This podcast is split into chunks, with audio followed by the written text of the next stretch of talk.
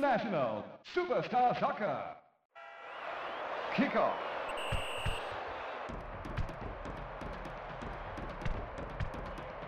Saudações ouvintes, sejam bem-vindas e bem-vindos a mais uma edição do podcast Cenários, o programa que conta tudo sobre as partidas mais importantes da história do futebol.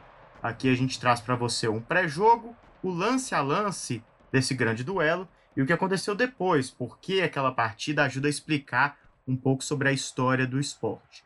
Meu nome é Bernardo Stilac e estou aqui, como sempre, com Bruno Amorelli. Bruno Amorelli, nossa 25 edição. Quem já acompanha o programa sabe que de cinco em cinco edições a gente fala sobre títulos da seleção brasileira, títulos mundiais da seleção brasileira.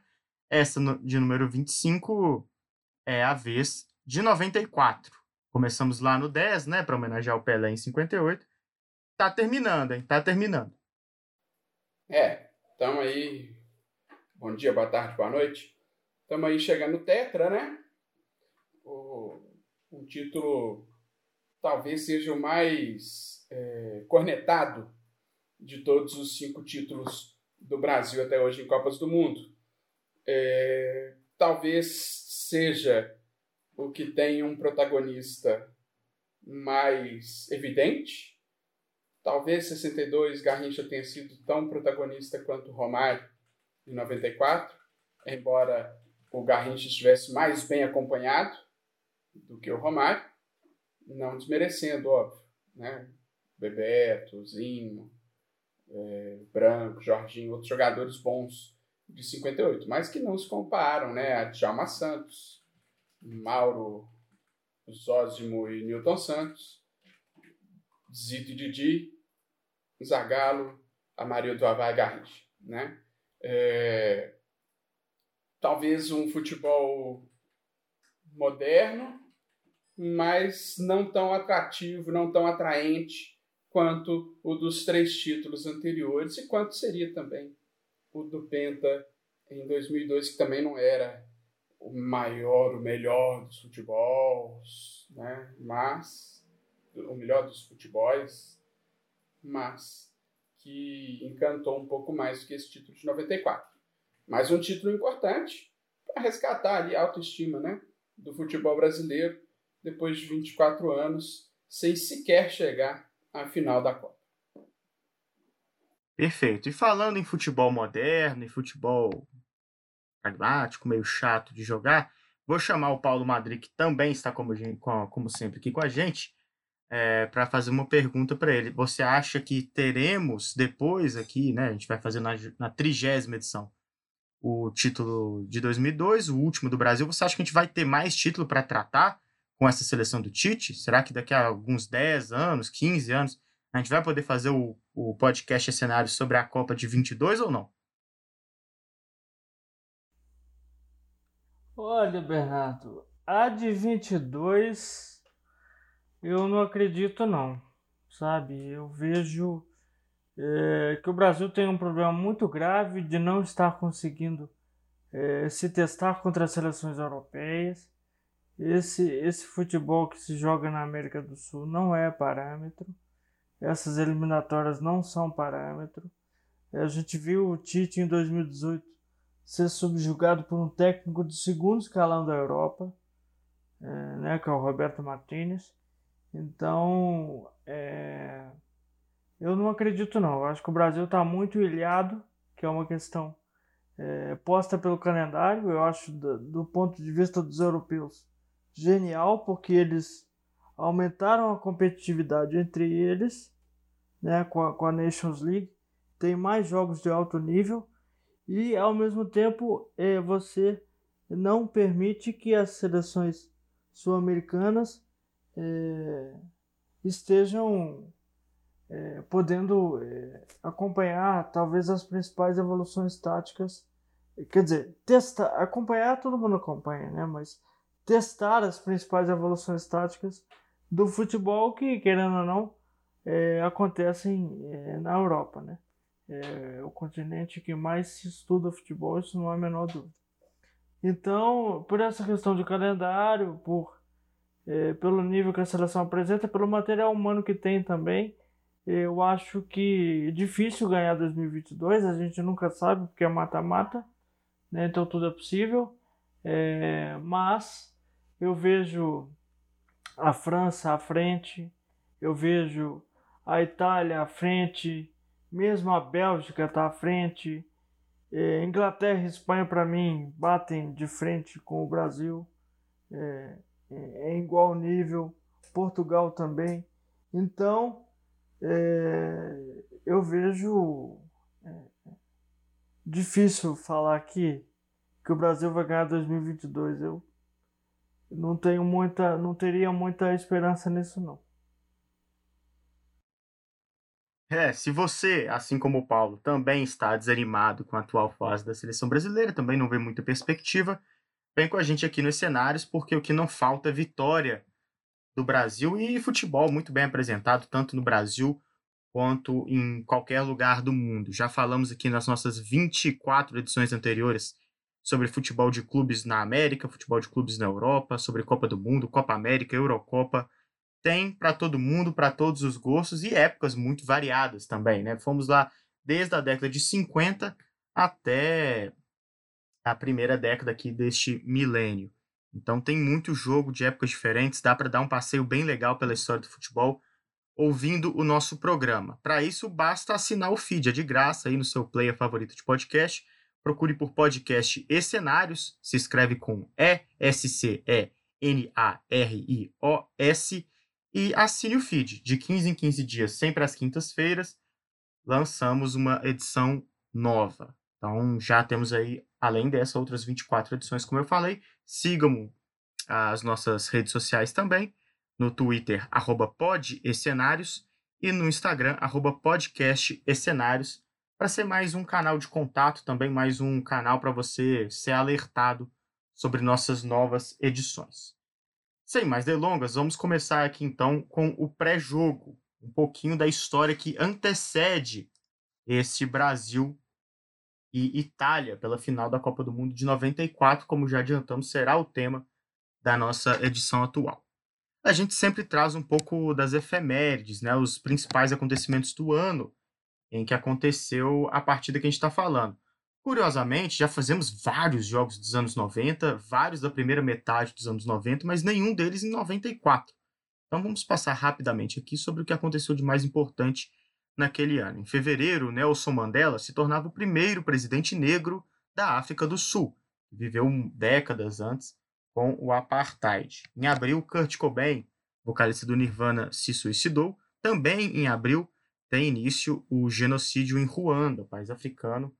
É, Estima-se que né, é possível que milhões de pessoas tenham morrido neste evento lamentável da história. Em maio morreu o Ayrton Senna, né? No dia 1 de maio de 1994, a seleção brasileira jogou essa Copa é, enlutada pela morte do piloto. Ainda em maio, Silvio Berlusconi foi eleito primeiro-ministro na Itália. Não poderia também ser um motivo da Itália ter jogado essa Copa enlutada, de certa forma. Em junho, a seleção feminina de basquete venceu a Copa do Mundo pela primeira vez. O Brasil e única, né? Foi campeão do mundo de basquete com a seleção feminina. Em outubro, Fernando Henrique Cardoso foi eleito presidente do Brasil, tomou posse no ano seguinte. Nasceram aí no mundo do futebol Khan, Eric Dyer, Hakan Salianoglu, Memphis Depay, Jordan Pickford, Marquinhos, Leandro Paredes, Bernardo Silva, Bruno Fernandes, Jerry Mina e Raheem Sterling. Boa safra aí de 94.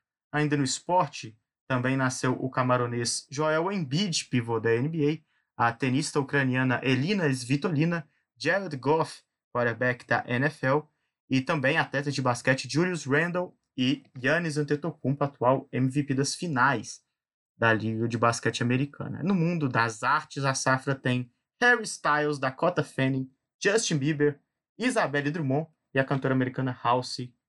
Julgue aí para saber se 94 foi, foi bom aí no mundo artístico. Morreram Mário Quintana, o poeta brasileiro, o ex-presidente americano Richard Nixon, o arquiteto e paisagista brasileiro Burle Marx, o Mussum, sambista e comediante, Ronaldo Bosco, músico também, ex-marido de Elis Regina, e Tom Jobim. Galera que morreu pesada em 94. E agora vamos falar especificamente sobre este jogo, sobre futebol. E a gente vai ter que voltar bem atrás, bem atrás de 94, para poder contar é, um pouco sobre como começou a história dessa final, porque é, a principal dupla dessa seleção, Bebeto e Romário, uma das grandes duplas da história do futebol, não só futebol brasileiro, é, já dava as caras lá em 86. A revista Placar lembrou, neste mês agora, né, de outubro de 2021, de uma matéria que completou 35 anos e foi capa da revista lá nos anos 80, é, que dizia Os Novos Reis do Rio, com uma foto de Bebeto com a camisa do Flamengo e Romário com a camisa do Vasco, os dois no comecinho de carreira, né? Curiosamente, depois trocariam os times, brilhariam nos rivais. E o texto do Tim Lopes, jornalista que depois veio a falecer tragicamente, né, em cobertura no Morro do Alemão, é bem interessante, vale a pena a gente ler como Bebeto e Romário já cruzavam ali os seus caminhos oito anos antes da conquista do Tetra. O texto diz o seguinte, ó. Eles são completamente diferentes. Um é tranquilo e familiar. O outro é festeiro e cheio de malandragem. A um não faltaram proteínas na infância. A outro sobraram as agruras de ter crescido numa favela. Em comum, no entanto, os dois têm o destino. São os novos ídolos das duas maiores torcidas do Rio de Janeiro, Flamengo e Vasco. Um texto muito legal, quem gosta de futebol vale a pena conferir. A Placar tem um acervo completo dela na, na internet. Procura acervo Placar, as edições de 86 para ver esse texto completo do Tim Lopes sobre, Pelé, sobre Pelé, não, sobre Bebeto e Romário. Bom, avançando né, um pouco no tempo, Bebeto e Romário foram trilhando seu caminho e novamente cruzando ali os seus a sua história. O Bebeto já falava ali, o Romário também, que uma hora eles iam acabar jogando juntos na seleção e foi o que aconteceu.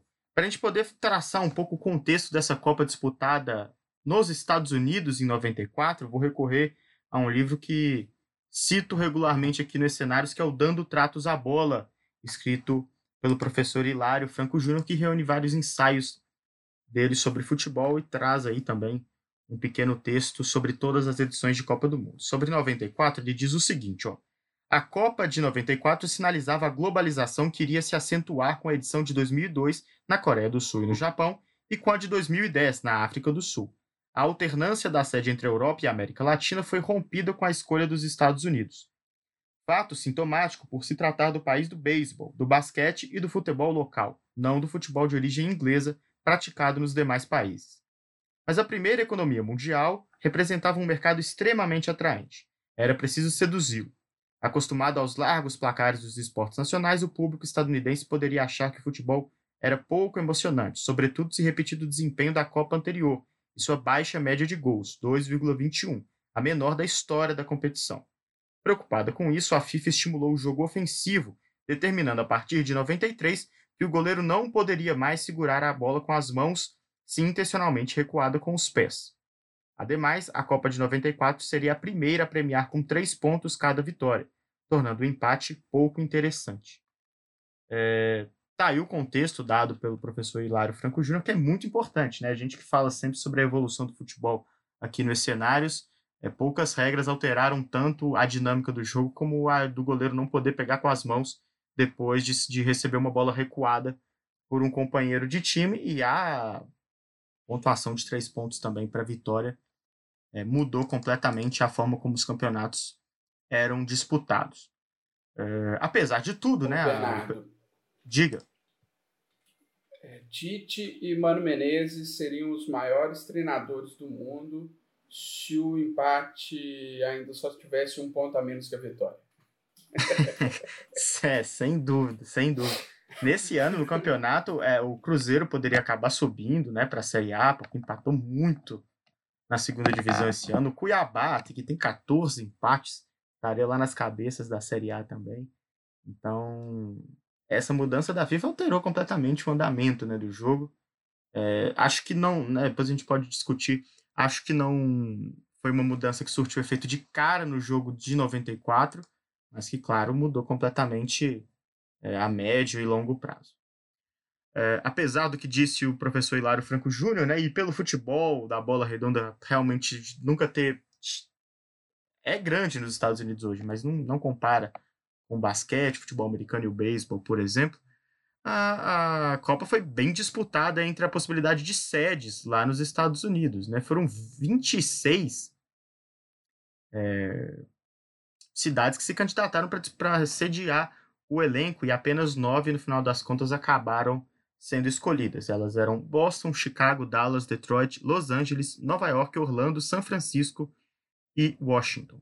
O torneio reunia então 24 seleções em seis grupos com quatro equipes cada. Se classificavam para as oitavas os dois melhores colocados e os quatro melhores terceiros lugares.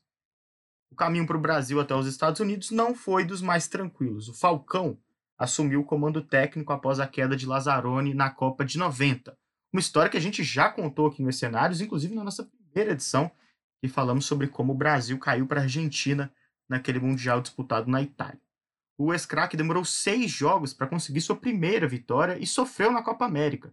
Acabou perdendo o título para os argentinos na última experiência como treinador. Ele caiu em 91. Para o lugar dele, foi contratado Carlos Alberto Parreira, que também não viveu vida mais tranquila na seleção desde que assumiu. A seleção perdeu a US Cup para a Alemanha nos pênaltis após abrir 3 a 0 sobre a seleção europeia nesse torneio preparatório ali para a Copa da, dos Estados Unidos que reunia. Era a segunda vez que foi disputado, né, em, em 93, e reunia ali grandes seleções mundiais. Não valia de muita coisa, mas perder para a Alemanha após abrir 3 a 0 deu aquele impacto tradicional na seleção. Né, e voltou a cair diante da Argentina na Copa América, agora nas quartas de final no ano de 1993. Antes disso, Parreira e Zagallo, que era o seu coordenador técnico, já haviam brigado com Romário após terem deixado o baixinho no banco em um amistoso contra a Alemanha eh, em Porto Alegre. O camisa 11 reclamou, né, porque na época jogava no PSV em Eindhoven, na Holanda, e falou: "Pô, viajei, né, lá da Europa para cá para ficar no banco". O Zagallo não gostou da reclamação do baixinho e o cara ficou no limbo para as próximas convocações. Parreira e Zagallo simplesmente viraram a cara para o Romário e não o chamaram. Era esperado, no entanto, que tudo se acalmasse depois das eliminatórias. Disputadas em um formato com dois grupos em tiro curto, né, todos os jogos entre julho e setembro de 93, o torneio reservou um grupo bem acessível para o Brasil, formado por Bolívia, Equador, Uruguai e Venezuela. Os dois primeiros do grupo se classificavam para a Copa. Porém, a seleção empatou seu primeiro jogo sem gols com o Equador e perdeu para a Bolívia em um jogo polêmico na altitude, é, a seleção brasileira reclamou bastante porque o lateral da Bolívia caiu no doping testando positivo para cocaína, mas a FIFA liberou é, o jogador porque o que na verdade ele tinha consumido era o chá de coca, né? uma, uma substância muito comum, uma substância até folclórica, né? faz parte da tradição boliviana para aguentar ali os efeitos da altitude. Mesmo tendo conquistado vitórias ao longo da competição, o Brasil chegou até a última rodada das eliminatórias, precisando vencer o Uruguai no Maracanã, já que ambas as equipes estavam empatadas com 10 pontos e a Bolívia poderia chegar a 11, eliminando uma das duas da Ô, próxima Bernardo, Copa. Diga. É, foi nesse jogo que o Zete também foi pego no doping? Por hum. conta do chá de coca? o Zete, o Zete essa... caiu no doping. É, o Zete tem essa história. Não é por conta do chá de coca. Não sei. É, no, no que eu li aqui. Eu não sei, porque tá naquele livro da história das Copas, talvez se o Zete tivesse pego. É, foi isso mesmo. É, foi esse, é. Olhei aqui em Gazeta do Povo. É, o Zete, inclusive tomou junto, parece, como lateral, né? É, essa, o chá de coca na Bolívia não me lembro o desfecho dessa história, mas até pouco tempo atrás é, se estudava, né, considerar uma, um patrimônio cultural do país e liberar mesmo a utilização, porque né, Bolívia tem um histórico, né, de, de mineração desde a época da colonização espanhola, um histórico de muita agressão, né, e um histórico terrível, inclusive. Mas os bolivianos, eles eram, foram escravos, muitos, né, indígenas bolivianos foram escravizados justamente pela sua capacidade de aguentar as altíssimas, é, altíssimas altitudes é brincadeira, né? A enorme altitude das montanhas bolivianas. As grandes é, altitudes. É, as grandes altitudes das montanhas bolivianas para poder é, minerar principalmente prata, né? Em Potosí é, é um dos casos mais mais célebres disso, né? E eles faziam isso mascando a folha de coca que dava ali é, a possibilidade de eles conseguirem sobreviver nas altitudes é, e rendendo muita grana para a metrópole. Bom, é, esse é o cenário então da, do Brasil, né?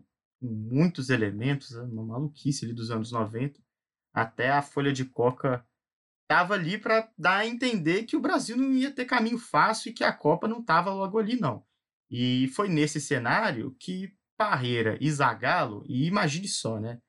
Imagine duas, duas pessoas mais teimosas que Parreira e Zagallo, tendo que abrir mão das suas convicções e, e chamar o baixinho de novo.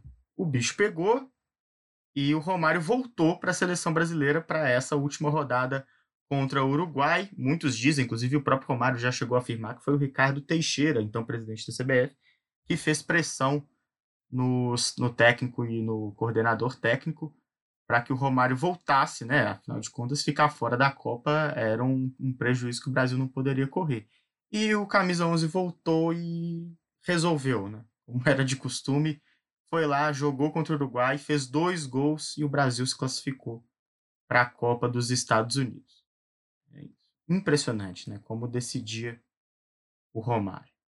Na Europa, as grandes ausências ficaram por conta de Inglaterra e França, que caíram em grupos que levaram a Copa Noruega e Holanda, e Suécia e Bulgária, respectivamente. A Itália se classificou na primeira colocação do grupo, vencendo as três últimas rodadas e garantindo a vaga com certa tranquilidade. Na segunda posição, a Suíça também se classificou num grupo que deixou de fora Portugal, Escócia, Malta e Estônia. Tanto Brasil como Itália eram cabeças de chave para o sorteio dos grupos. Os sul-americanos ficaram no grupo B, junto com Camarões, Rússia e Suécia, e os europeus no grupo E, junto com Irlanda, México e Noruega. No grupo B, o Brasil venceu a Rússia e o Camarões por 2 a 0 e 3 a 0, respectivamente, nas primeiras rodadas, e fechou o grupo empatando em 1 a 1 com os suecos. Na primeira colocação do grupo, o destaque era, claro, para o Romário, e fez gol em todos os jogos, terminando essa fase de grupos com três gols na conta. A Suécia se classificou na segunda posição do grupo. É, Camarões deu aí a, adeus à Copa do Mundo, era uma das sensações da africanas da Copa, né, que acabou não dando certo, mas o Roger Milá deixou dele, né, se tornou ali então o jogador mais velho a marcar gols em Copas do Mundo. No grupo E, a Itália estreou perdendo para a Irlanda por 1 a 0, venceu a Noruega pelo mesmo placar na segunda rodada e só empatou em 1 a 1 contra o México na rodada derradeira.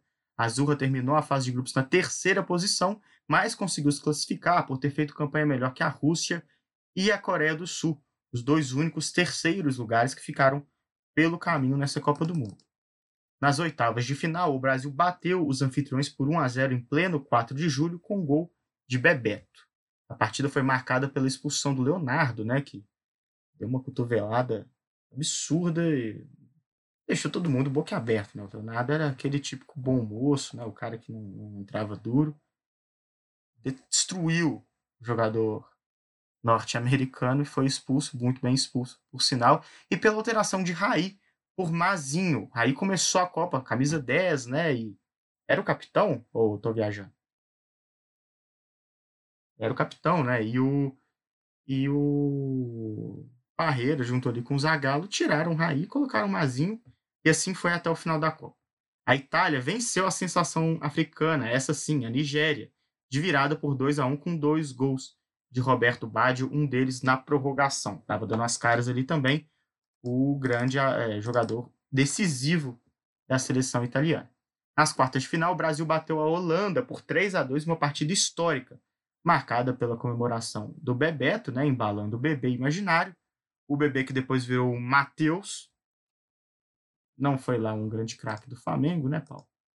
É, como o pessoal do Falha de Cobertura chama ele de Mateus, porque é Matheus com dois T's.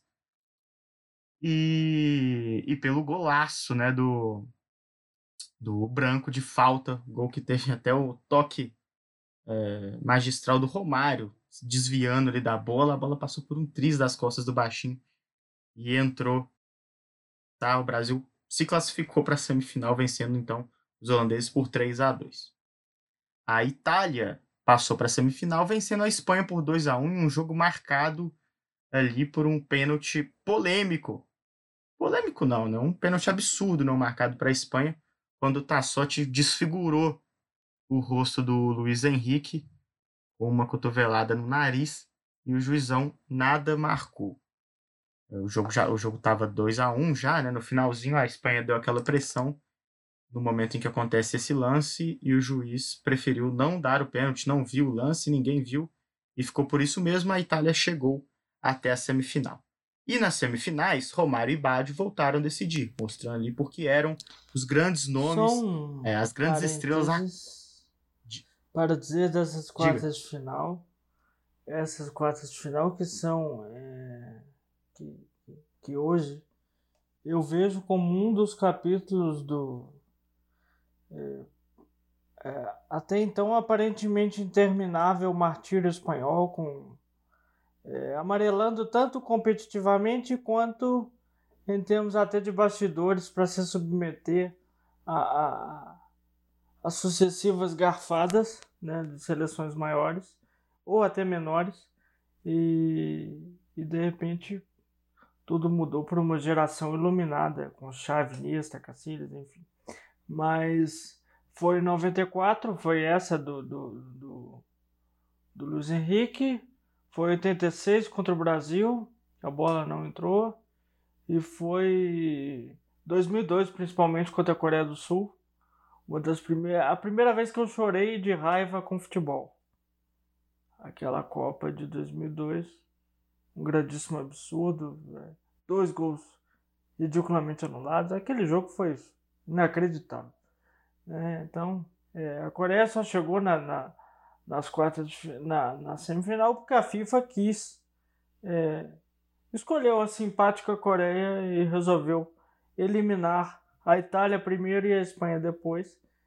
E, enfim capítulos aí é, traumáticos da história do futebol espanhol mas que passaram a partir de 2008 e hoje já é uma seleção respeitada já é uma seleção de tamanho campeã do mundo então não, não se espera que aconteça mais essas coisas, apesar da final da Nations League, com aquela esdrúxula orientação da, da, da FIFA sobre a regra do impedimento que gerou aquele gol é, inacreditável do, do Mbappé na, na final da Liga das Nações. É, peso de time também não é o que garante que não vai rolar uma garfada, né? Afinal de contas, o que a, a, Sul, a Coreia do Sul né, é uma pluma perto até da Espanha em 2002 e principalmente da Itália. Embora fosse a anfitriã, né? É, aí a questão é outra, né? Esse fator aí, né? É, é um fator decisivo, sem dúvida. Bom, é, nas semifinais, como eu vinha dizendo, Romário e Baggio voltaram a decidir para suas seleções, mostrando aí porque eram de fato os dois rostos, né, as duas grandes caras de Brasil e Itália. A capa do jornal que antecedeu é, a final tinha Romário de um lado, Baggio do outro. O Il Codino Divino, né, como era chamado, o Baggio em alusão ao seu rabo de cavalo, foi duas vezes às redes na vitória por 2 a 1 contra a Bulgária e o Romário fez o gol solitário na vitória brasileira contra a Suécia. Esse foi o caminho dessas duas seleções até a grande decisão marcada para o Rose Bowl, meio-dia ali de Los Angeles, temperatura muito agradável, né? Mais ou menos forno assim. Era o que dava para ser a comparação. O Brasil veio a campo com a seguinte escalação: no gol, Tafarel, na direita, Jorginho, na esquerda, Branco, a dupla de zaga era Márcio Santos e Aldair, ali no meio, Dunga e Mauro Silva, mais à frente, Zinho e Mazinho, e a dupla de ataque, Bebeto e Romário, técnico Carlos Alberto Parreira, Bruno Morelli, como é que a Itália veio para esse jogo? Bom, A Itália foi a campo com Pagliuca no gol, Mussi, Baresi, Maldini, Benarivo, Berti, Dino Baggio, Albertini, Donadoni, Roberto Baggio e Massaro. Esse o time escalado por Arrigo Sacchi. Tá, então, né? Nomes históricos das duas seleções do futebol dos dois países, é, mas não dá para fugir muito dos destaques individuais, né, Paulo? Eram dois times que não eram coletivamente brilhantes. A Itália até demonstrou isso ao longo da competição, né? Custou para classificar na fase de grupos, classificou ali porque era bem tranquilo, né? A classificação para as oitavas, só dois dos terceiros colocados não iam para a fase de mata-mata. Mas tinham grandes nomes aí, né? Nomes importantes e nomes que merecem muito respeito, sem dúvida nenhuma. Assim, é, taticamente, nada demais, né? É, não vi mais do que dos dois lados um 4-4-2 básico, que é válido como plataforma mais simples do futebol até hoje, é, mas é, nenhuma grande revolução nisso.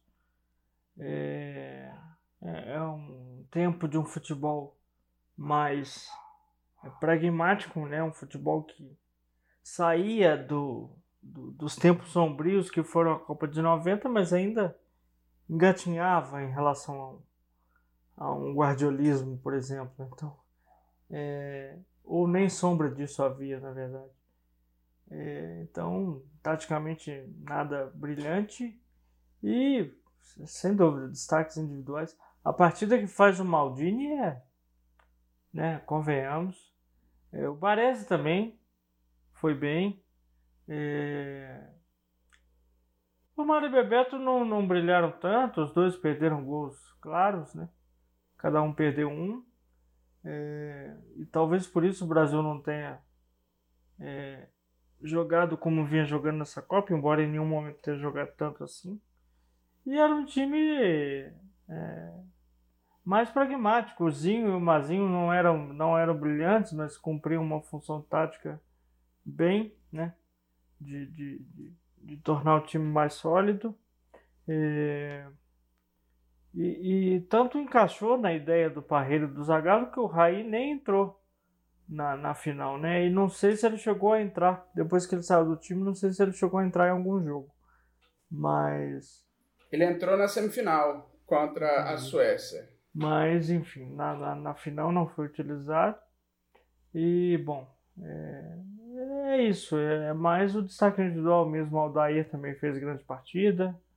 O Tafarel era um grande goleiro. O Paluca achei é, um bom goleiro, quase comete uma falha é, impressionante, mas é um bom goleiro. O Brunão pode falar melhor. E, bom, é, é eu acho que essa, esses dois times você fica mais na individualidade mesmo, coletivamente não tem nenhum funcionamento tão tão sólido e nem uma ideia tão brilhante por trás. É, você falou aí do Bruno falou sobre o Palio, que eu tava pensando, né? Assim, se a gente, modéstia a parte aqui, né? Uma, algum dia a gente vai ter que fazer um ranking de aparições no, nos cenários e levar isso em consideração quando a gente for falar sobre a relevância dos jogadores na história, né? Porque o Paluca já apareceu recentemente aqui, né? Quando falamos de Inter de Milão.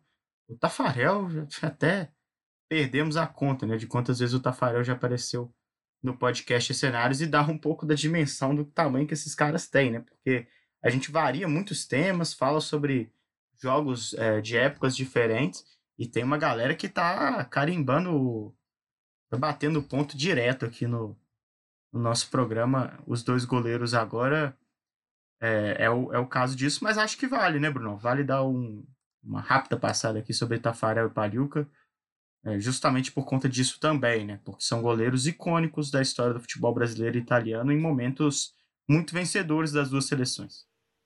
Uhum. Só antes de entrar nos goleiros, só complementando, o Raí entrou também nas quartas de final contra a Holanda.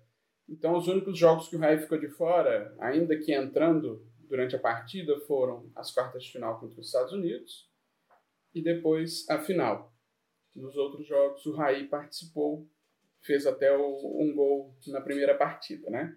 É, sobre os goleiros, a gente já falou né, dos dois em outros episódios, né? O Paluca foi personagem de episódio recente, né? Que nós tratamos de Inter de Milão e Lazio. E era um bom goleiro, era um goleiro ok, correto, tinha bons reflexos, bom posicionamento, mas é, nessa Copa de 94 especificamente, ele não estava numa fase tão boa.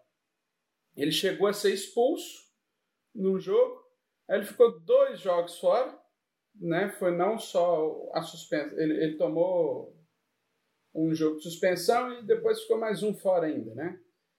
É, então foram dois jogos fora. O supriu a, a sua ausência e depois ele retomou a, a posição. E aí sim, a segunda metade, a segunda perna de Copa dele já foi uma segunda perna melhor. Né? Até porque o Marquegiani não tampou o gol, não fechou o gol, não foi aquela coisa espetacular. E aí, né, é, abriu essa margem para o Paduca reassumir ali depois de dois jogos a sua posição no gol da Itália. Então, é, mas era um bom goleiro, sem dúvida. E o Tafarel, ele é um goleiro que eu acho que ele é um pouco sui generis, porque ele é um goleiro que ele tem uma, uma carreira em seleção muito maior do que em clube. Eu acho que talvez assim o único paralelo que, a gente, que eu consigo pensar aqui de goleiro com carreira de seleção muito maior do que de clube é o Bartes, que são os goleiros que têm conquistas enormes por suas seleções e não tanto no, nos, em clubes. O Bartes ainda tem mais conquista em clube, porque ele foi campeão da Champions League com o Olympique de Marseille, que nós já tratamos aqui, salvo engano, no episódio número 11 do, dos cenários. Né? Ou não? Acho que foi, foi sim. É, já, nós já tratamos aqui, né? Não sei, não, foi o episódio 9. Episódio 9. Isso, episódio 9. Estou olhando aqui agora. Episódio 9, né? Que o, o Olympique de Marseille foi é, campeão da Champions League em 92-93. O Barthez era o goleiro daquela equipe. Mas tirando esse título assim, não tem nenhum outro título muito grande. E ninguém fica lembrando do Barthez porque ele foi campeão da Champions League com o Olympique Marseille. Ele é lembrado por ser o goleiro da França campeão do mundo. E nem parece que é ele, 98, né? Se você vê a foto, tá com cabelo. O cara tá diferente. O cara tinha cabelo. ele já teve cabelo um dia. É, e o Tafarel é um goleiro assim. Ele tem uma carreira em seleção muito mais relevante do que em clube. Se você pegar os goleiros do Brasil que foram campeões antes do Tafarel, você tem o Gilmar, que foi gigante na seleção mas ele também foi gigante no Corinthians e no Santos, não só em termos do que representou, né, de ser um ídolo, de ser um grande goleiro, mas em termos de conquistas. Né? O Gilmar era o goleiro titular do Corinthians que dominou a primeira metade dos anos 50.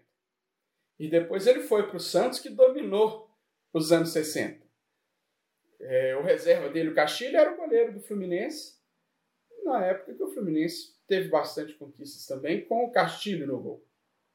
Em 70, o Félix, que é um goleiro icônico de Portuguesa e de Fluminense. E aí nós temos o Tafarel. O Tafarel, apesar de ter uma certa identificação com a torcida do Atlético, ele não tem grandes conquistas no Galo, não tem tantos títulos. Ele não tem títulos. Identificação forte com a torcida do Galatasaray também. Sim, ele foi duas vezes vice-campeão brasileiro com, com o Internacional, morreu na praia duas vezes. E ele tem esse título do Galatasaray, que foi campeão da Copa da UEFA em 2000. Mas a carreira dele de seleção é muito mais relevante do que em clube. Então, assim, é um caso é, interessante. Até porque, se você pegar os reservas do Tafarel, eles têm carreiras em clube mais relevantes do que a do próprio Tafarel. O Zete, um goleiro icônico de São Paulo e Santos. O Gilmar, que foi um goleiro icônico no São Paulo, no Flamengo, no Internacional, multicampeão, né? O Tafarel muito melhor do que o Gilmar, o Zete muito melhor do que o Gilmar. Mas o Gilmar tinha também uma carreira muito relevante em clubes. Né? Então, acho que é, esse é um ponto que a gente que é interessante da gente tratar do Tafarel, que a gente não tratou né, nas outras é, aparições do Tafarel por aqui, né? Mas interessante a gente pontuar, né, que o, o Tafarel ele é esse goleiro de uma carreira super expressiva em seleção, mas que em clubes já não tem essa é, não tem a mesma proporção de títulos né, que ele tem com a seleção.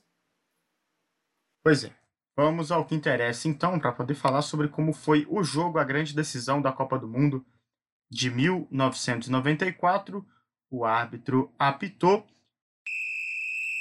E o primeiro grande lance, o lance digno de destaque aqui para a gente no nosso lance a lance, acontece aos 4 minutos. O Mazinho levou um cartão amarelo por carrinho de frente ali no Bert. É... A gente fala grande lance, né? Porque realmente esse jogo não foi tão movimentado, você vai ver. Aos 12 minutos, Dunga cruzou na cabeça de Romário no meio da área, mas o baixinho testou nas mãos de Paruca. Fez um movimento bonito, né? O Romário fez tudo como manda o figurino, mas o cabeceio não saiu legal. Aos 16 minutos, Dunga desarma Mussi no meio e arma contra-golpe. Romário avança em velocidade e cede a bola a Bebeto na esquerda, já dentro da área. Mas o camisa 7 não consegue fazer a devolução. Lance acabou morrendo sem muito perigo para a seleção brasileira, apesar da troca de passes em velocidade. Dois minutos depois, aos 18 da primeira etapa, Mauro Silva falhou no corte, Massaro saiu na cara do gol, mas o Tafarel conseguiu salvar o que seria o primeiro gol da seleção italiana. Vamos ouvir como foi a narração deste lance. Olha o lançamento longo do Maldini, Massaro corre, fura Mauro Silva, olha o Massaro, cara a cara, bateu, Tafarel! Tafarel salvando o Brasil!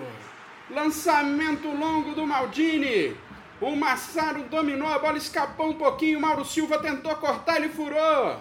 E aí ela sobrou limpa, limpa, limpa pro Massaro. Ele entrou na área e bateu forte, firme. Tafarel bem posicionado faz a defesa. Aos 21 minutos, o Brasil é obrigado a fazer a primeira substituição. Jorginho se machuca e o Cafu, o jovem Cafu ainda em 94, entrou na vaga do lateral direito. Rapidinho, só sobre essa substituição. É, o Juca Kifuri escreveu no texto dele na placar sobre esse jogo da final que o Parreira tinha confidenciado para ele antes do jogo que o plano era usar o Cafu como lateral esquerdo durante o jogo porque o branco não tinha condições de jogar os 90 minutos. Então a ideia era colocar o Cafu como lateral esquerdo ali na metade do segundo tempo. Não tinha lateral esquerdo reserva mais, porque o Leonardo foi suspenso pelo resto da Copa. Então a, o Cafu era o lateral esquerdo que tinha. Lateral esquerdo. Ele já tinha feito a lateral esquerda contra os Estados Unidos, porque o branco ainda não tinha condição de jogo. Então, quando o Leonardo foi expulso, o Cafu entrou. Então, a ideia do Parreira era realmente utilizar o Cafu, só que na outra lateral, lá do lado esquerdo, no lugar do branco, a hora que o branco arriasse. Essa lesão do Jorginho teve que alterar aí os planos do professor Parreira. É. Que azar, hein? Aí o Jorginho saiu muito bom lateral, o Jorginho, né? É bom dizer também. E o Brasil teve que usar o Cafu e ainda acabou perdendo essa, essa arma tática aí do Parreira. É, aos 25 minutos. De fato, arriou, né? O branco, a é, partir de é. determinado momento, ele arriou os pneus. Ah, o Galvão Bueno cornetou o Cafu o jogo inteiro. Realmente, uma, uma pequena perseguição ao Cafu. Não achei, não achei o Cafu tão mal assim, não. É, você é, provocou em alguns lances um pouco nervoso, mas não foi tão mal assim, não. É, o cara. É porque essa é a fase que o, a, a imprensa falava que o Cafu não sabia cruzar. Na Copa seguinte, o Cafu não saberia marcar. Entendi. É, e virou o que virou, né, o, o Cafu. Bom, aos 25 minutos, o Branco bateu falta rasteira e o Palhuca soltou. O Mazinho acabou furando no rebote a pancada do Branco. Isso aí ele sabia fazer muito bem antes de arriar, como disse o Paulo, dessa vez sem poder botar culpa em água batizada, qualquer coisa do gênero. Vamos ouvir como Bruno Morelli narrou essa boa chegada do Brasil aos 25 minutos da primeira etapa. Falta pro Brasil lá na minha canhota. Branco soltou a bomba. Soltou a palhuca. Mazinho furou. A falta cobrada pelo Branco lá na meia canhota. Ele encheu a bomba. O Palhuca pulou no cantinho. Ele soltou a bola rente à linha de fundo. Mazinho tentou cruzar. Mas ele furou. Ele tentou cruzar de pé canhoto, a bola bateu no tornozelo direito dele, foi pela linha de fundo, tiro de meta para a Itália. Aos 34 foi a vez da Itália fazer uma modificação ainda no primeiro tempo. Saiu Mussi e entrou Apoloni. Aos 37, Branco achou Zinho pelo meio e o camisa 9 ajeitou de peito para Romário. O baixinho avançou e chutou da entrada da área, mas o Palhuca defendeu em dois tempos. Aos 41 minutos, lance derradeiro do primeiro tempo, Romário tentou tabela com Bebeto pelo meio, mas acabou sendo obstruído por Apoloni. O italiano recebeu o cartão amarelo, ainda com poucos minutos de jogo. É, nada mais de importante aconteceu na primeira etapa, quando o juiz determinou que os times fossem para os vestiários dar aquela refrescada. Bom, tá aí então, né? Terminado o primeiro tempo, Paulo. É, a gente vinha comentando aqui o jogo com pouquíssimas chances, né? É... Vale destacar que o horário, a temperatura era realmente imprópria para a prática do futebol e foi uma questão polêmica já desde o início, né? O... Para poder se adequar ao fuso horário europeu, vários jogos da Copa do Mundo teriam que acontecer é, em horários próximos ali ao meio-dia, em lugares muito quentes nos Estados Unidos, ali em, em julho, né, no verão, no hemisfério norte. E acho que foi o caso, né? As duas seleções, a gente já falou, não eram brilhantes taticamente, não eram times que jogavam para frente, criando muitas chances. Mas aí você combina isso a Los Angeles, meio-dia, uma hora, realmente o resultado não poderia ser outro. O Maradona, que foi até bem. É, ele falou muito né, sobre isso, reclamou bastante com a FIFA e depois até a represália foi até bem forte para o craque argentino. Estava correto, né, Paulo? Ah, tava. Tava sim. Olha, é, é como você falou, é, não, não, não eram times brilhantes, não era uma época de um futebol brilhante, mas eram é, sem dúvida, a questão física pesou, né, para o jogo ser inferior ao que poderia ter sido. A gente vê poucas jogadas de velocidade. Não sei se vocês vão concordar, mas a gente vê poucas jogadas de velocidade. A transição geralmente lenta, muito passe lateral. É...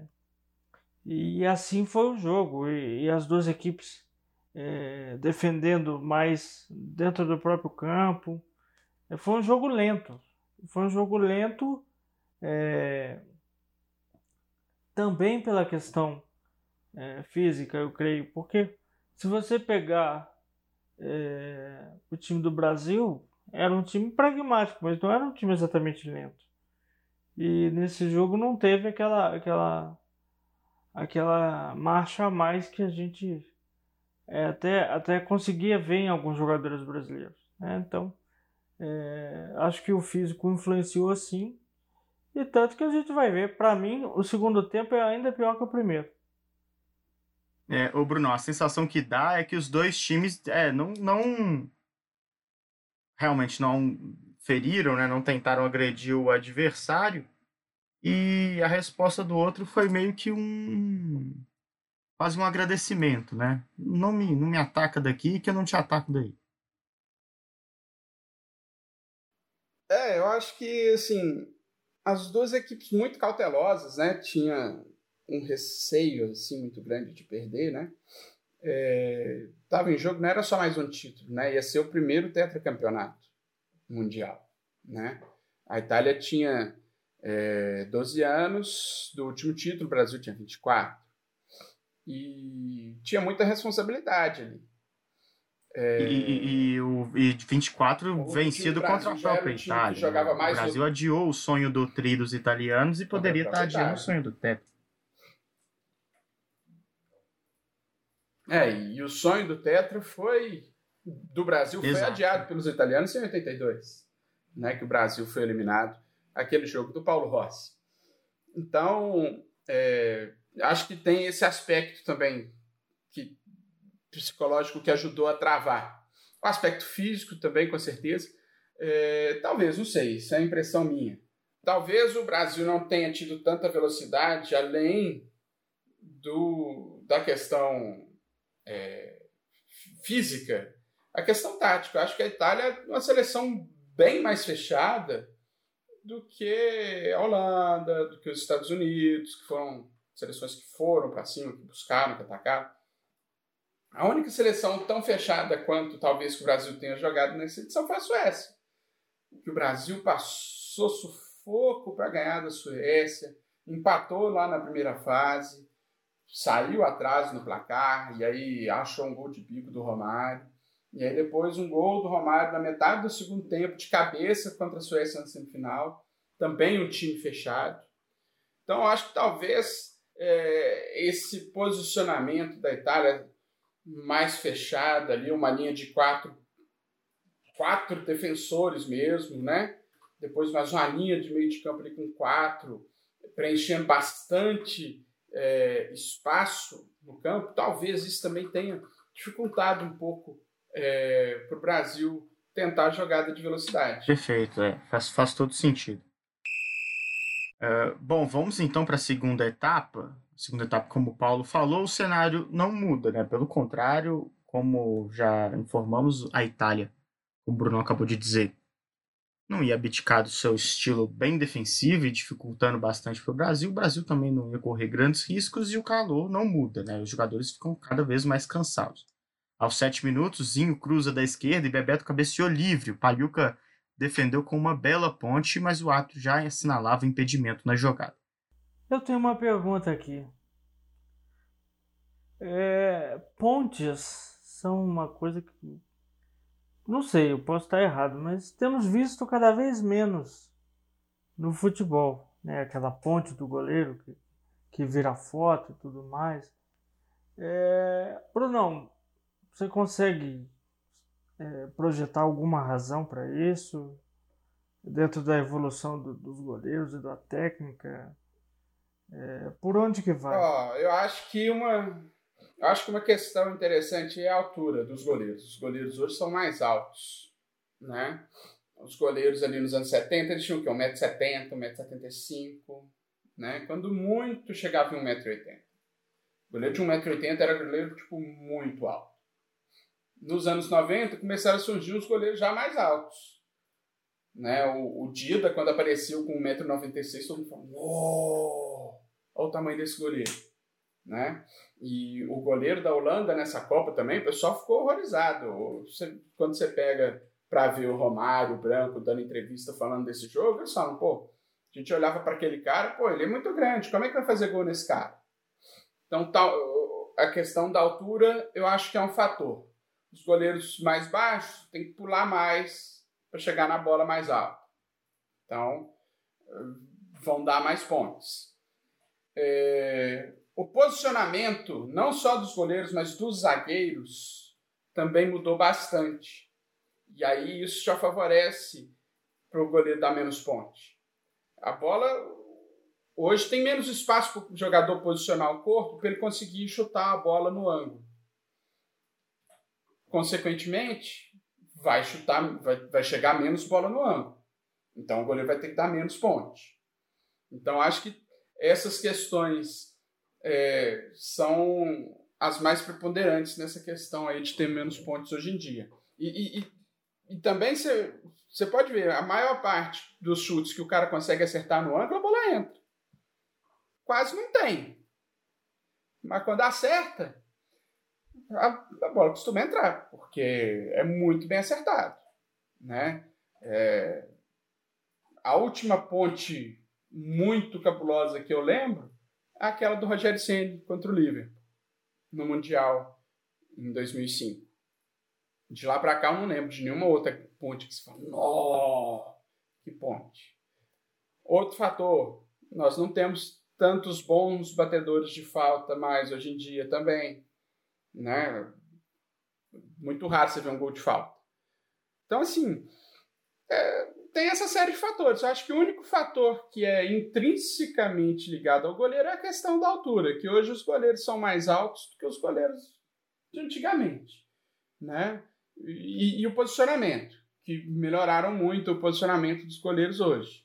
O resto é posicionamento da defesa, dos zagueiros, é, a dinâmica de jogo, né, com menos espaços. Isso tudo favorece para ter menos pontes. É a minha visão, né? É o que eu, que eu entendo disso aí. Posso estar errado. Tá certo. Voltando então aqui ao segundo tempo, aos 19 minutos, Donadoni cortou para o meio, bateu torto e fraco. Tafarel fez uma defesa em dois tempos de uma bola que ia sair para fora. Se esforçou ali o Tafarel de forma desnecessária. Aos 20 minutos, contra-golpe brasileiro e mais uma tentativa de tabela entre Bebeto e Romário. Paliuca chegou antes do camisa 11 e fez o corte. Aos 23, Zinho cobrou escanteio e Branco cabeceou para fora, chegando ali no primeiro pau. Aos 29, Mauro Silva dá chute despretensioso no meio da rua, mas o Paliuca bateu roupa. Para sorte do goleiro italiano, ela pegou na trave e voltou nas suas mãos. O beijo na trave do Paliuca ali depois entrou para a história. Quase, quase o goleirão italiano engole um frangaço. Vamos ouvir a narração de Bruno Morelli para esse lance. Romário escora a bola para Mauro Silva. Dominou, ajeitou, bateu, Paluca soltou na trave! Quase, quase o gol do Brasil! O Mauro Silva arriscou de longe. O Paluca tentou encaixar, a bola escapou. Ela bateu na trave na sequência. E agora o goleirão italiano vai lá e dá um beijo na trave se salva por muito pouco a seleção da Itália. Segue 0 a 0 no Rose Bowl. Tá, então, por pouco o Brasil não sai na frente na sorte. Sete minutos depois, aos 36 da segunda etapa, o Baggio recebeu a bola dentro da área e tentou um chute colocado, mas acabou jogando longe do gol. A chance ainda assim foi perigosa. Vamos ouvir a narração dessa chegada italiana. Desce a Itália pela direita, Donadoni. Tocou no meio da área pro Baggio, dominou, ajeitou, bateu pra fora! Bateu pra fora o Baggio! A boa jogada do Donadoni pela direita. Ele tocou entre dois defensores. O Baggio dominou livre na marca do pênalti. Ele teve tempo de ajeitar. E aí ele isolou a bola, mandou pela linha de fundo. Quase, quase chega a Itália. Esse lance aí para mim é muito. É... é, a crônica do Baggio na partida com a bola rolando. Ele foi mal, né? O Baggio foi bem abaixo é, do que ele vinha jogando naquela Copa mesmo. Né? Foi bem abaixo, não foi, não foi bem. Teve alguns detalhezinhos, alguns driblezinhos bonitos e tudo, mas realmente não brilhou esse lance mostra muito o que, o que, o que foi a partida dele, como ele não conseguiu ser decisivo. E também o pênalti, né? A gente vai chegar lá, é tetra. Mas é, é, eu acho que esse lance também dá para olhar e falar é um espelho do, do, é um retrato do Baggio nessa partida, porque infelizmente um cara tão tão bom de bola, tão legal de ver jogar, nessa partida não teve a sua melhor jornada. É, tem que considerar também né, que ele não estava nas melhores condições físicas. Né? Ele foi substituído na semifinal, né? saiu ficou fazendo gelo na coxa, né? Nos momentos finais lá do jogo contra a Bulgária, né? Então, assim, o Baggio, não só o Baggio, acho que o time inteiro da Itália, todo mundo estava baleado, né? O, o Baresi jogou no sacrifício. O Baresi estava lesionado e jogou o que jogou na final. Né? Jogou Mas, muita bola ainda assim. É, sim, é o que eu tô falando. Jogou, jogou o que ele jogou aí, jogou um absurdo. Perdeu o pênalti, coitado, mas é um monstro, né? Mas tem esse fator físico também, né? O Baggio não estava na plenitude. E tem, né, a velha maldição do melhor do mundo, né? O Baggio era o melhor do mundo, tinha sido o último jogador eleito melhor do mundo pela FIFA, né? Não, obviamente ele não ia ganhar a Copa do Mundo, né? Talvez, é bom, na, na época não, não se tivesse noção, mas pensa hoje, a sua dupla de zaga sendo Maldini e Baresi. Tá bom? Ou quer mais? Baresi outro que sofreu, né, na Copa com lesões. Né? Pô. Então é até legal, é, é legal de olhar para esses jogos históricos também por esse prisma né, de, de, de você entender já depois de um tempo o tamanho que esses caras tiveram, né, é, o tamanho já consolidado desses caras, os caras já com a carreira totalmente construída. E aí você olha e fala: caramba, Maldini e Baresi, eu não tenho nada para reclamar. Baresi voltou só para final, né? Ele se machuca no no primeiro jogo é, machuca o joelho, se eu não me engano, passa por uma cirurgia. É, faz uma cirurgia nos Estados Unidos mesmo e volta para a final. No então, da Copa. Era outro cara fantástico da Itália, histórico, mas que jogou no mínimo sem ritmo, né? Assim, o cara fazer uma cirurgia de joelho e, e voltar ainda na mesma Copa é realmente uma situação muito especial. Aos 41 e última último lance digno de nota da partida em tempo regulamentar, o Cafu tentou driblar o Maldini e acabou perdendo a bola. Brincou o Cafu também, aí tá de sacanagem, né? Perdeu a bola e derrubou o italiano, recebendo o cartão amarelo.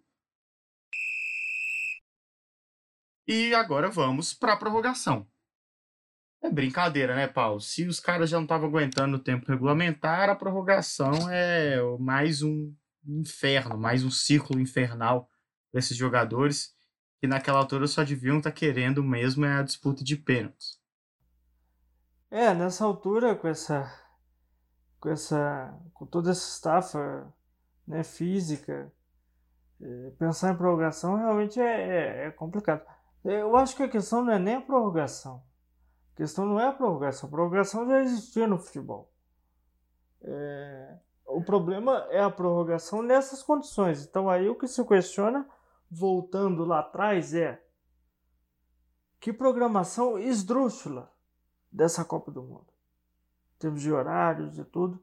A, a FIFA jogou contra o próprio produto. acho que se a FIFA queria abrir mercado nos Estados Unidos, é, Pode até ter aberto, mas não pelo nível técnico, porque a FIFA jogou contra o nível técnico da sua própria competição. Eu creio sim que, a, que o aspecto físico é, influenciou é, no nível daquela Copa, embora, é, repito, não fosse uma época de um futebol brilhante para nenhum lado. É, e, e, Paulo, a, a prorrogação ainda foi o melhor do jogo. Sim. a prorrogação foi melhor do que os dois tempos. É, vamos lá então para a prorrogação. A FIFA não pensou no nível técnico. 28 anos depois, pouquíssima coisa mudou, né? A gente está aí discutindo sobre Copa de dois em dois anos. A Copa do ano que vem é no fim do ano. E mais absurdo ainda, é no Catar. Então, a gente fica aqui gostando disso, se esforçando para poder lembrar a história, mas é lesado dia sim, dia também, por quem organiza o esporte. Bom, é, a prorrogação começa e logo aos três minutos já tem uma boa chance. Dunga retomou a bola após erro da Itália na saída e acionou o Cafu. Ele cruzou e o Bebeto chegou livre no segundo pau para completar com o goleiro já abatido, mas errou o arremate. Na sequência, o Romário dividiu com o Palhuca, mas o goleiro italiano ficou com a bola. Vamos ouvir na voz de Bruno Morelli como foi essa chegada do Brasil. Dunga tem a bola no meio. Abertura na ponta direita para o Cafu. Cruzou de primeira. Bebeto no segundo pau. Bateu. Palhuca! O Bebeto tentou escorar para o gol. Ele acabou jogando a bola para trás. O Palhuca chegou dividindo com o Romário e defendeu. Quase, quase sai o gol do Brasil no comecinho da prorrogação. Tava perto, Palhuca se recuperou bem no lance e travou o Romário. Segue 0 a 0 no primeiro tempo da prorrogação. Aos 5 minutos, mudança na Itália. Saiu Dino Baggio, não Roberto, e entra Evani. Aos 9 minutos, Zinho invadiu a área pela esquerda, recebeu de Bebeto e finalizou para boa defesa de Palhuca. Vamos de novo ouvir a narração de Bruno Morelli dessa chegada brasileira, Brasil chegando de novo no primeiro tempo de prorrogação. Veio o Brasil pela canhota, Bebeto tocou dentro da área, Cruzinho, dominou, girou, bateu, Palhuca, defendeu! Defendeu Palhuca na sequência. O Apoloni coloca a bola pela linha de fundo, escanteio para o Brasil. Dali até o final do primeiro tempo, nada de digno de nota aconteceu. Na segunda etapa, começou com Viola, entrando em campo no lugar de Zinho, num raro rompante ali de ofensividade de Carlos Alberto Parreiro e o Viola entrou para bagunçar com a partida. Aos quatro minutos, o Cafu tabelou com o Bebeto e cruzou para o Romário. camisa 11 perdeu a melhor chance do jogo, praticamente embaixo do gol. Gol que o Romário não erra, mas esse jogo estava tão estranho, tão fadado ao 0 a 0 que o baixinho desperdiçou. Vamos ouvir como foi esse lance. Olha o Cafu, tocou pro Bebeto, recebeu de volta o Cafu na linha de fundo, cruzou, Romário bateu pra fora! Incrível o gol que perdeu Romário! Na tabela do Cafu com o Bebeto, o cruzamento saiu pro Romário dentro da pequena área, o gol tava livre, o goleiro batido, o baixinho bateu, ela passou raspando a trave, foi pela linha de fundo, é tiro de meta. Quase, quase o Brasil abre o placar no Rose Bowl. Aos nove minutos, em jogada a La Brasil, como disse aqui o Paulo Madrid no nosso lance a lance, o Bádio tabelou com o Massaro, mas chutou fraco nas mãos de Tafarel.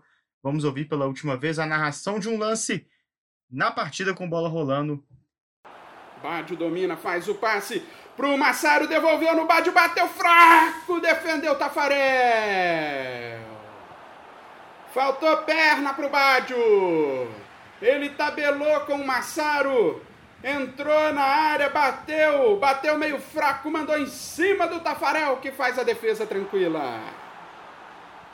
Por que, por que a lá Brasil? Vamos lá.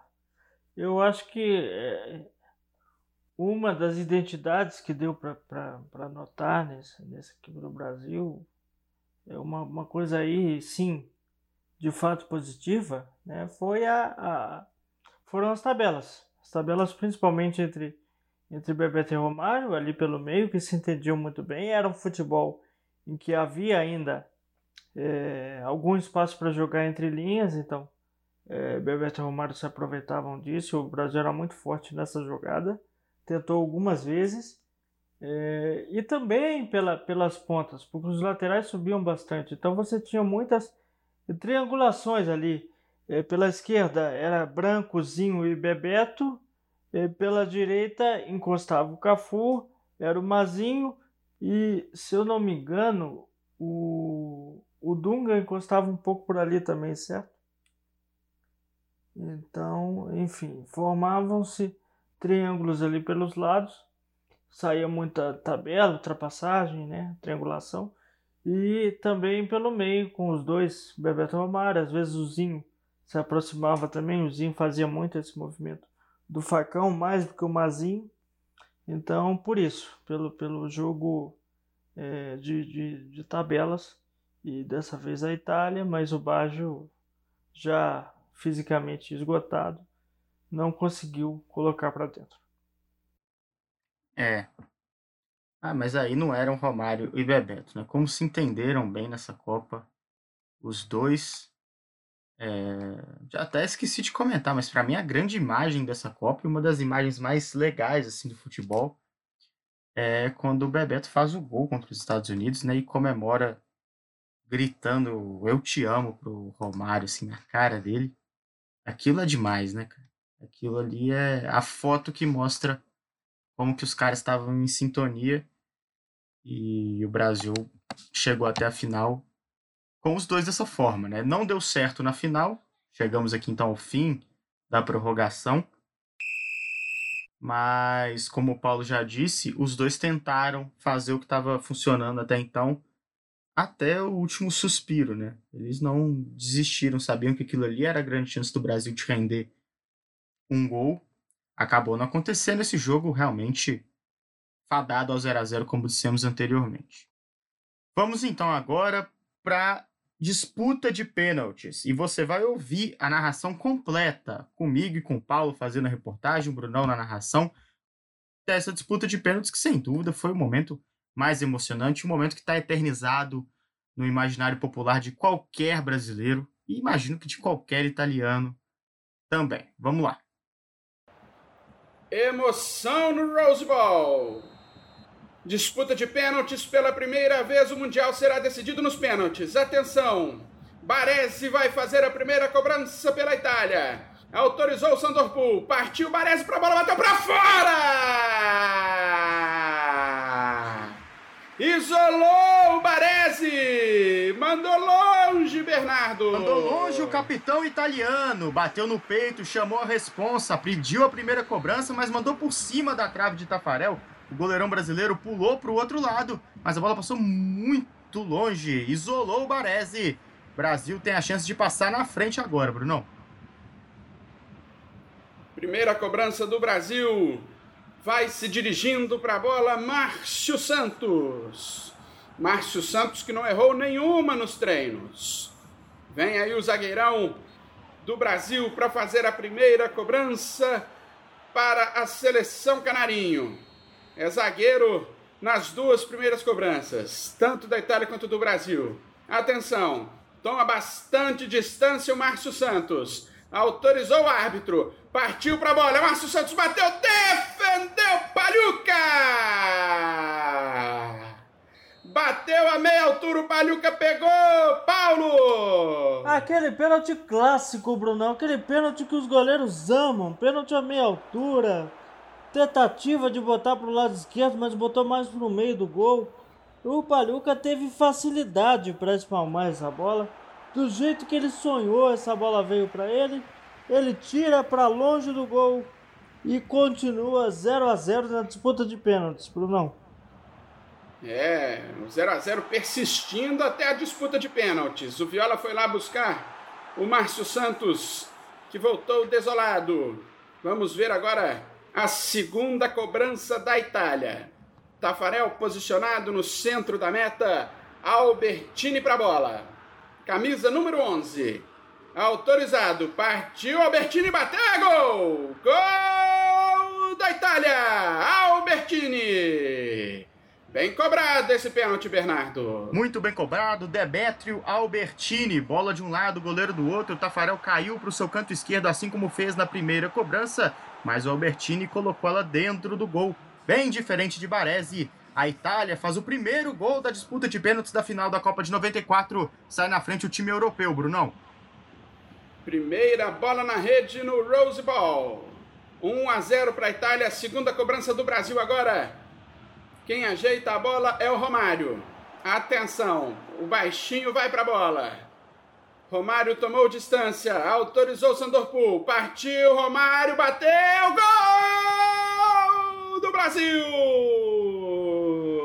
Romário! A bola bateu na trave antes de entrar, Paulo! É.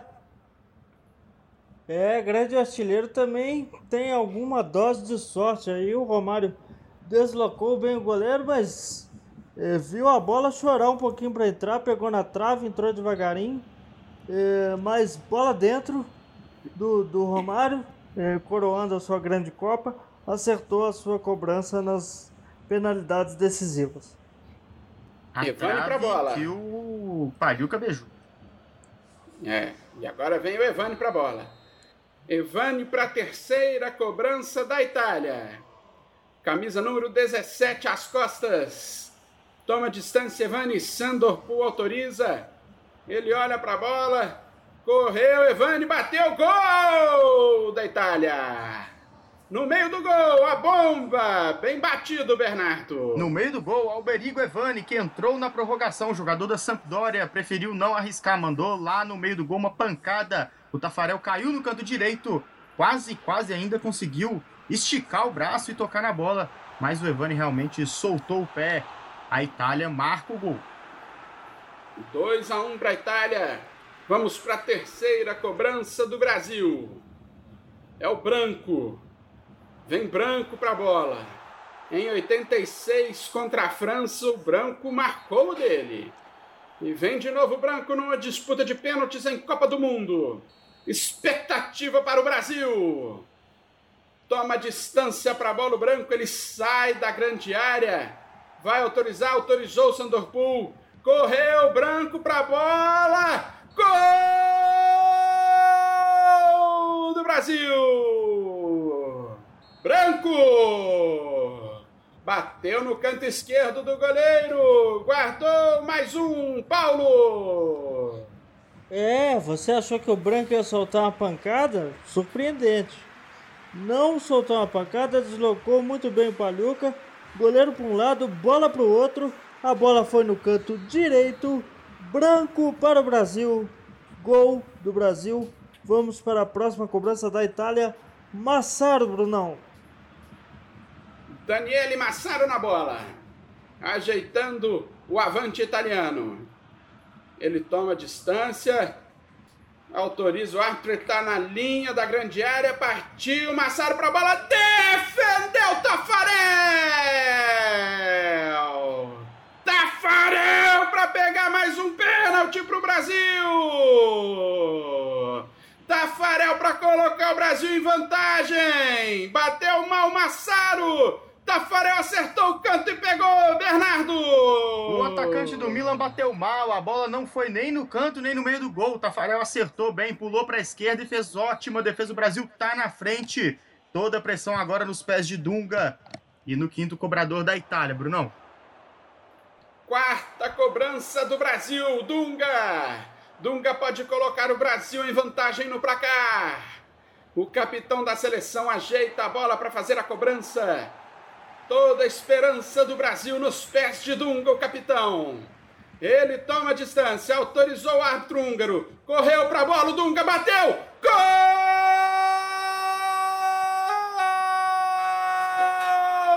do Brasil! Dunga! Deslocou o goleiro, mandou no alto, Paulo! O Dunga bateu muito, mas a gente já falou isso aqui nos, nos cenários anteriormente. Não era só pancada o Dunga. Tinha sua técnica, bateu bem, bateu no canto, bateu seguro, não hesitou. É, como é, digo no capitão mesmo, com convicção. E botou lá dentro e agora a Itália contra as cordas, Brunão. Expectativa, Badio precisa fazer para a Itália continuar viva. Correu Badio para a bola, bateu para fora! Acabou! O Brasil é campeão do mundo! Badio jogou nas nuvens! O troféu vem para o Brasil! O Brasil é o primeiro tetracampeão mundial de futebol, Bernardo! 24 anos depois, o Brasil volta a levantar a taça do mundo de novo contra a Itália, Brunão. Quis o destino que os italianos voltassem a passar pelo caminho do Brasil, também depois de 82, dessa vez com vitória brasileira. Roberto Baggio, o melhor jogador de futebol do planeta, isolou a bola, mandou muito longe do gol de Tafarel e o Brasil vence a disputa aqui nos Estados Unidos, tetracampeão. O Brasil é o primeiro time a conquistar quatro títulos mundiais: 1958, 1962, 1970 e agora 94. Romário, Bebeto, Mazinho, Tafarel se juntam ao primeiro time, o primeiro hall de grandes craques da história do país sul-americano. Tá aí, então a conquista do Tetra brasileiro. Se faltou emoção durante o jogo, o jogo foi tenso, nervoso. Não faltou, sem dúvida, na disputa por pênaltis. O Brasil conseguiu uma vitória é, de forma até improvável, né? como o melhor jogador da Itália, isolando a sua cobrança de pênalti e abrindo espaço para o Brasil fazer sua festa e comemorar um título que não vinha há 24 anos. É, espero né, que a gente não tenha que esperar também 24 anos depois de 2002 para voltar a comemorar esse título, embora, como o Paulo falou lá no começo do podcast, a previsão não é animadora. É... Só que 94 não, 90 para depois de 94 a previsão era ótima, né, Brunão? Vamos, vamos saber um pouco sobre como foi o pós, o que aconteceu depois desse título lá nos Estados Unidos.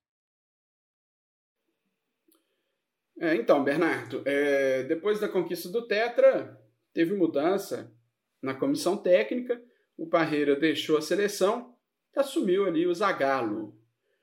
No, no, nesses próximos quatro anos, o Brasil chegaria duas vezes à final da Copa América, seria vice-campeão em 95, perdendo para o Uruguai, e depois seria campeão em 97, na final que bateria a anfitriã Bolívia. O Brasil já estava classificado automaticamente para a Copa de 98, nessa época o campeão mundial ainda tinha a classificação automática para a edição seguinte. E aí o Brasil fez uma série de amistosos preparatórios, né, muitas vezes com adversários até de menor potencial. Tinha vários problemas com relação a datas, né, porque não existia ainda a data FIFA.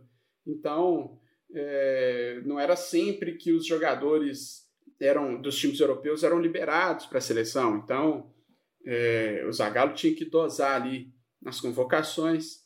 E aí ele testou muitos jogadores, né, em diversas posições e teve ali uma certa dificuldade para achar o time ideal e que talvez não fosse é, tão ideal assim como se mostraria depois na Copa de 98. É, em 96, o Zagallo comandou a seleção nos Jogos Olímpicos, numa tentativa de alcançar o até então inédito ouro, nessa, nessa era moderna do futebol olímpico, talvez essa tenha sido a primeira vez que o treinador da seleção principal encampou ali esse projeto olímpico. O Zagallo, deixa eu só confirmar que eu coloquei que o Rivaldo já tinha mais de 23 em 96, já tinha? Que eu acho que o Rivaldo foi o terceiro acima de 23, isso. É, que ele não levou o Romário. É.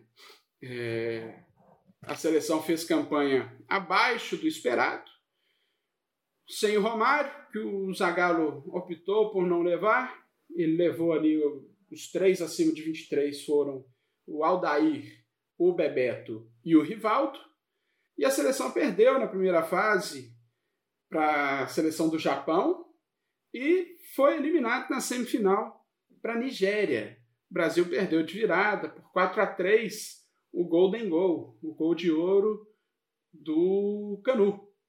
Né? O Brasil, então, eliminado na semifinal, depois iria disputar o bronze, golearia a seleção de Portugal. Então, como se vê, a relação que antes da Copa de 94 entre Romário e comissão técnica era conturbada, permaneceu conturbada. Né? O Romário que coleciona problemas. Né? O Baixinho seria eleito o melhor jogador do mundo em 94, em 95, como melhor jogador do mundo, voltaria para o Brasil para jogar no Flamengo, no ano do centenário rubro-negro, formando ali o melhor, pior ataque do mundo, junto com Sávio e Edmundo. O que ninguém sabia naquela época era que aquela tinha sido a última Copa de Romário. foi cortado em 98 por lesão, embora ele tenha se recuperado a tempo de participar dos mata-matas da Copa do Mundo. E em 2001 ele foi afastado pelo Filipão durante as eliminatórias para a Copa de 2002 por motivos que até hoje são misteriosos. Supostamente teria sido uma aeromoça de um voo da seleção brasileira num jogo contra o Uruguai, que foi o último jogo do Romário com a camisa da seleção. Derrota por 1 a 0 o gol de Magadianes. Em... O Romário ele seria artilheiro do Brasileirão por três vezes, igualando ali naquela época rec... os recordes de Dario e Túlio. O Fred igualou esse, esse recorde em 2016. Então são aí os quatro jogadores que foram três vezes o artilheiro máximo do Campeonato Brasileiro. Em 2007, o Romário chegaria ao icônico gol mil na cobrança de pênalti em São Januário, na vitória do Vasco por 3 a 1 sobre o esporte. A Itália, depois da Copa, enfrentou ali uma certa ressaca. Na Eurocopa de 96 foi eliminada ainda na primeira fase. Ficou em terceiro lugar no grupo que tinha Alemanha e República Tcheca, que foram as duas finalistas. Nas eliminatórias para a Copa de 98, passou um certo aperto. Ficou em segundo lugar no grupo 2, que foi liderado pela Inglaterra. Foi jogar a repescagem contra a Rússia. Em Moscou, o jogo ficou empatado 1 a 1 E o jogo na Itália, vitória magrinha, magrinha 1 a 0 E a Azurra se classificou para a Copa da França. Com o elenco renovado, foi eliminada ainda nas quartas de final pela anfitriã, a França. Foi eliminada nos pênaltis. Roberto Baggio, naquela edição, cobrou duas penalidades.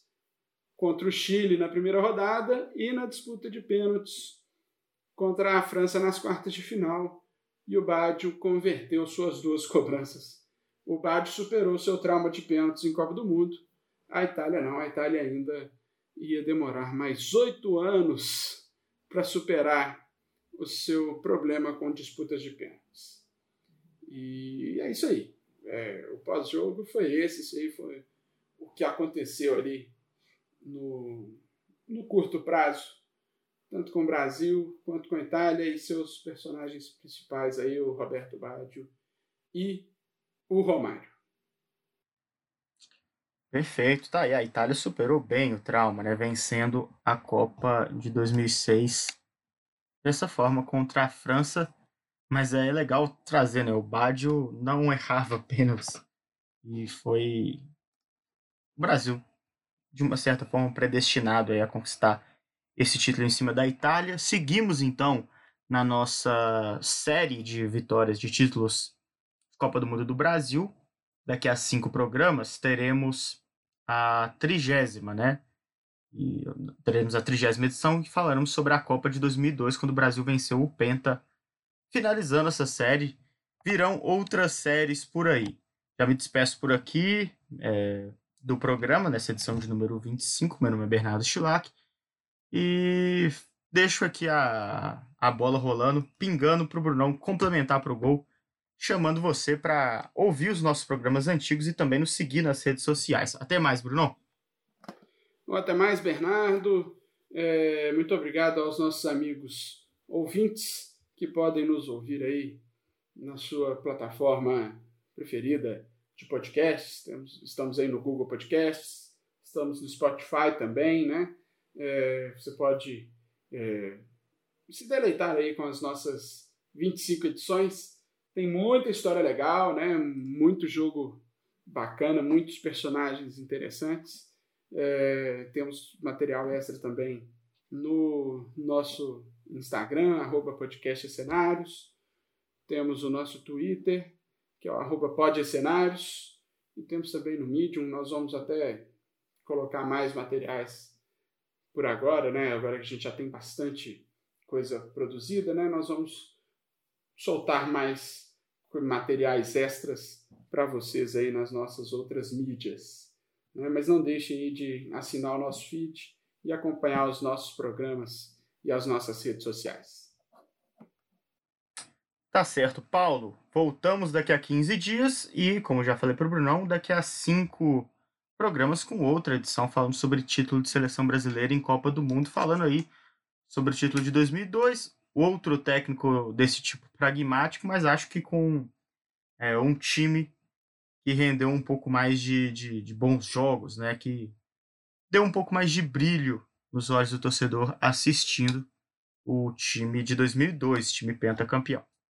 É, estamos aí diante do do título mais contestado do Brasil, né? Em termos de, de, de excelência de jogo, mas eu acho que precisa se ter em mente uma, uma, uma questão. São 24 anos de distância entre é, o Tri e o Tetra. Ou seja, obviamente o futebol vai mudar. E mudar muito, mudou muito. Então o Brasil de 94 ele joga um futebol que está dentro da sua época. Não é. Comparado a 70 não é bonito, não é, mas é, não, tinha, não tinha mais o espaço que tinha em 70. Então as coisas precisam ser um pouco relativizadas. É, e, e, e, e aí esse tempo precisa amenizar um pouco esse peso dessa cobrança sobre essa seleção.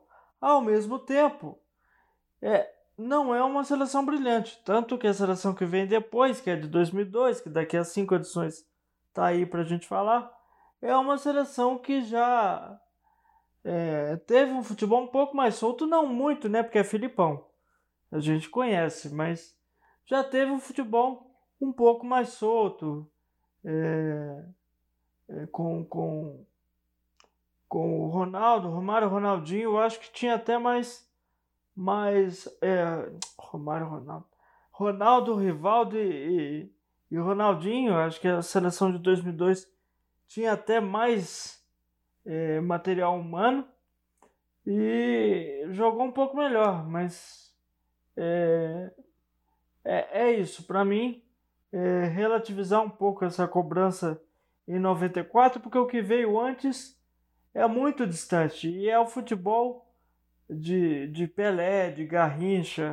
Aí, gente, qualquer time comparado a esses aí vai ser, vai ser pequeno. Né? Então, é, relativizar um pouco e, e no Penta a gente, a gente é, arredonda né? essa, essa linha é, sucessória, a gente traz impressões como um todo sobre o que foram todas as Copas conquistadas pelo Brasil é, qual que tem mais é, conteúdo, né? tático, técnico, enfim, com o Penta a gente vai conseguir arredondar melhor e projetar um pouco, como, como já fizemos hoje, né? Mas projetar um pouco mais é, para hoje, né? É, que, que, o que, que o futebol pede hoje e que o Brasil não está tendo comparado a pelo menos né, agora 20 anos atrás. Tá certo. Agradeço a quem nos ouviu até aqui. Voltamos daqui a 15 dias. Obrigado pela companhia e até a próxima.